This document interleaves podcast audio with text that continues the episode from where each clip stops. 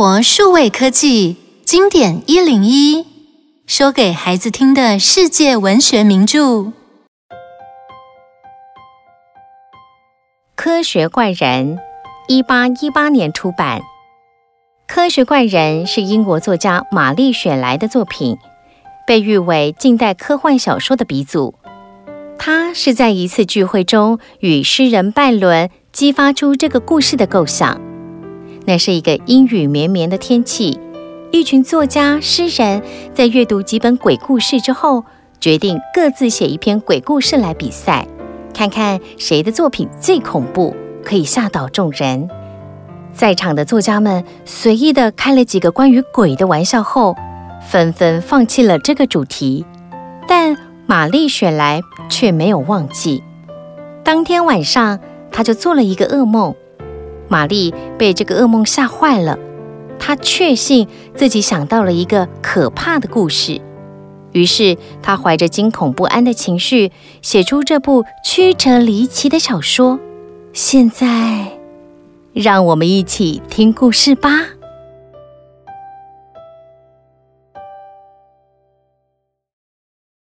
维克多从小生长在一个幸福的家庭里。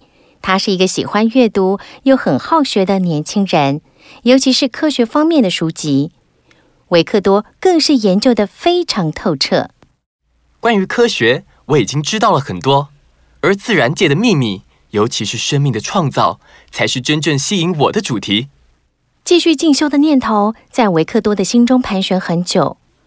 在经历母亲过世的悲伤之后，他决定要去印格斯塔念大学。朝向他想研究的生命科学方向前进。既然你已经决定了，我们全家人都会支持你的。哥哥，你不要离开家嘛！妈妈过世后，你又要离家念书，我我会觉得很寂寞。威力，你要坚强一点，我会常常回来看你们的。维克多从小一起长大的好朋友亨利。也赶来送行，他握着维克多的双手，露出羡慕的眼神。我真希望自己可以像你一样上大学，大学教育和生活太令人向往了。但是，爸爸要我留在家里继承他的事业。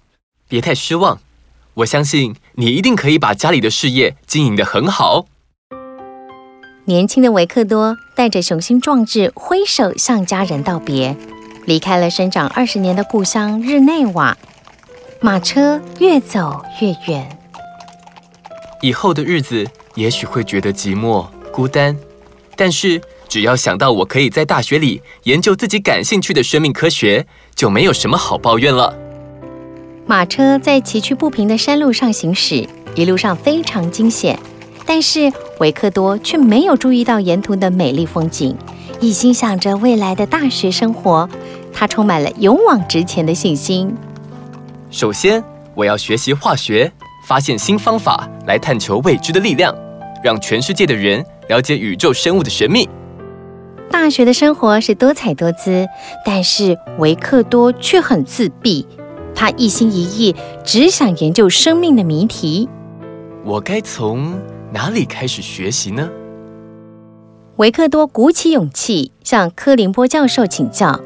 柯林波教授是一个怪人，但是他对科学奥秘的探索有极高的造诣，是大学里非常有名的教授，所以维克多选择他作为自己的指导教授。研究学问的第一步就是多看书，不管哪一类的书，就是要多看，把书本里的学问消化吸收，成为自己的知识。是，我知道了。维克多明白，在自己亲身实验以前，从书中先了解别人精心研究出来的学问是很重要的事情。于是，看书成为维克多生活中唯一的工作。维克多，今天晚上有个很棒的舞会，我们一起去吧。维克多，我们约好一起去滑雪，你要不要和我们一起去？谢谢，我不想去。维克多拒绝的次数多了，同学也渐渐的不约他出去玩。哼，有什么了不起？算了，我们别理他，不合群的家伙。同学对于维克多越来越多不满和攻击，但是维克多仍然不改变他的生活习惯，每天不是在教室上课，就是在图书馆看书。这样也好，不会有人来打扰我。柯林波教授和维克多这两个怪人凑在一起，真是一拍即合。柯林波把自己的学问尽可能的传授给他，维克多也用心的学习，而且进步神速。老师，我看了很多书，也发现一些问题，只有亲自实验才能找到答案。对，现在是开始进行实验的时候了。于是维克多开始进入实验室，在柯林波教授的指导下，进行种种的科学实验。科学家经由实验已经发现了血液循环的道理，分析出空气的性质，还有其他各方面的新发现。啊！别人的新发现又多又快，我也要加紧脚步才行啊！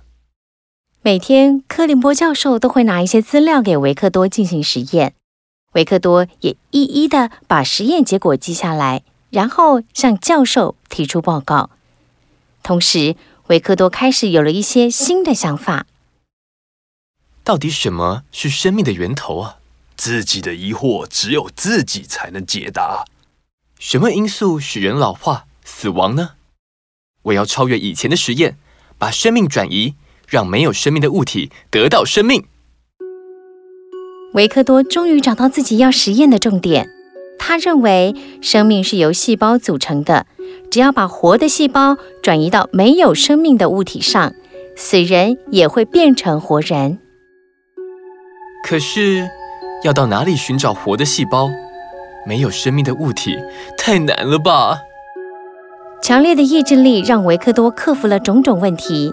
先是找到一间废弃的老房子当实验室，开始培养活细胞。这些活细胞可以注射在人体，使死人复活吗？可是哪来的尸体让我实验呢？为了让实验顺利进行，维克多竟然跑到太平间和坟墓去寻找他需要的尸体。然后重新连接缝合，一次又一次的注射活细胞，细心观察实验的反应。我应该向柯林波教授报告我正进行的实验吗？维克多考虑了很久，最后还是决定不让柯林波教授知道。一般人都认为只有神才能创造生命，教授能接受我这样异想天开的实验吗？维克多决定自己暗中进行实验。并且从一次次失败的实验中，他知道必须先从部分肢体拼凑开始，然后慢慢观察结果。我会成功的，肢体的血液接通了。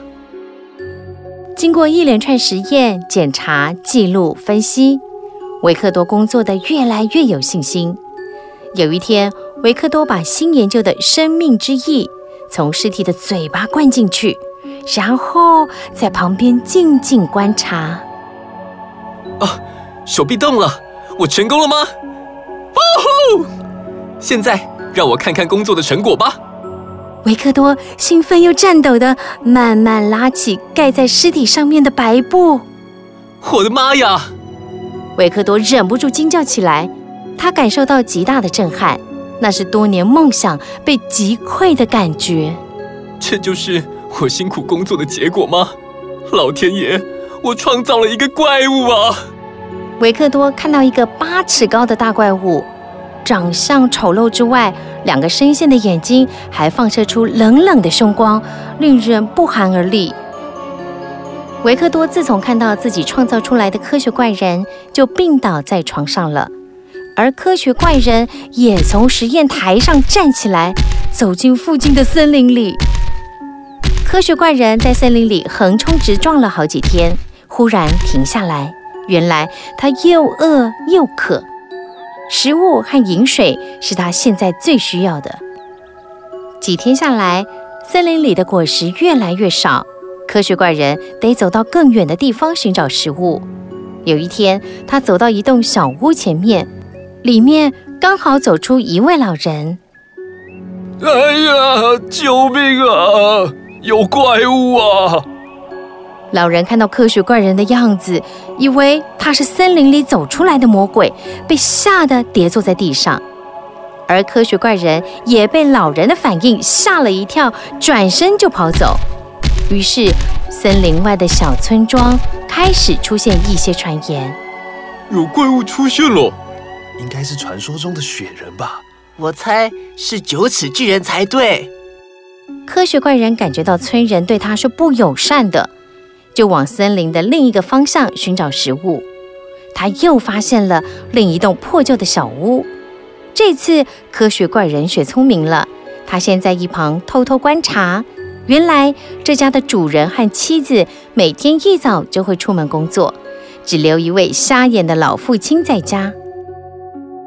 孩子们每天辛苦的外出工作，我只能在家吃闲饭，什么忙也帮不上。哎。人老了，不中用了。科学怪人就躲在屋外，趁主人夫妻外出工作时，偷一些面包、水果充饥。偶尔学着主人砍柴、挑水的动作，帮他们做一些家中的杂事。奇怪了，到底是谁帮我砍柴、挑水？不可能是爸爸做的。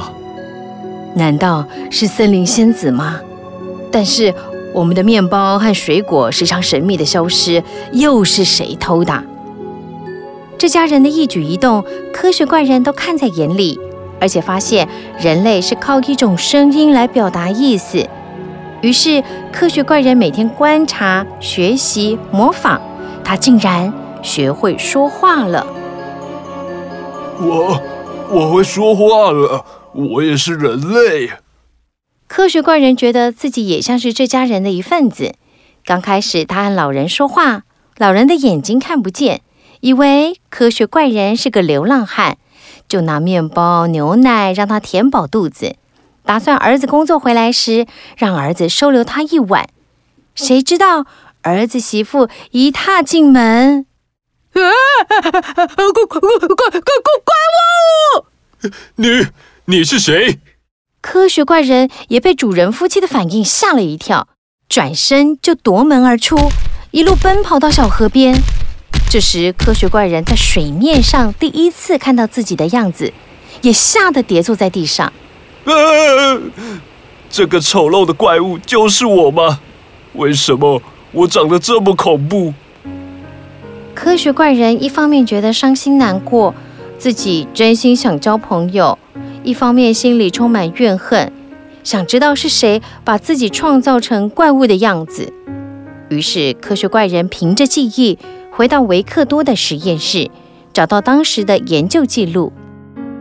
原来一切都是维克多造成的，我要去找他问个清楚。维克多大病一场后，对于自己创造出科学怪人这件事，觉得像一场噩梦。打从心底不想承认这个事实，直到科学怪人回来找他。你这个丑陋的家伙，离我远一点！这一切都是你造成的，我要报仇。如果你不答应我的条件，我我要杀光你的家人，让你痛苦一辈子。什么条件？你帮我创造一个女伴，我就离开这里，不再伤害任何人。维克多勉强答应了科学怪人的请求，但是在女怪物即将完成的时候，维克多反悔了。万一两个怪物联手起来，万一他们又生了小怪物，天哪！我不能一错再错了。就在最后一刻，维克多亲手毁掉快要完成的女怪物。你，维克多，你杀了我的女伴。我要你付出代价。之后，维克多的亲友果然一个个惨遭毒手，连他的未婚妻也无法幸免。真是太可恶了！你现在和我一样是个不幸的人，注定要一个人孤单寂寞的生活。你你这个恶魔，我决定要和你同归于尽。故事的结局非常悲哀。维克多和他所创造出来的科学怪人相互决斗最后两败俱伤以悲剧收场。想一想小朋友科学怪人是不是一个惊悚刺激的故事啊？想一想科技进步对人类的发展到底是好处多还是坏处多呢？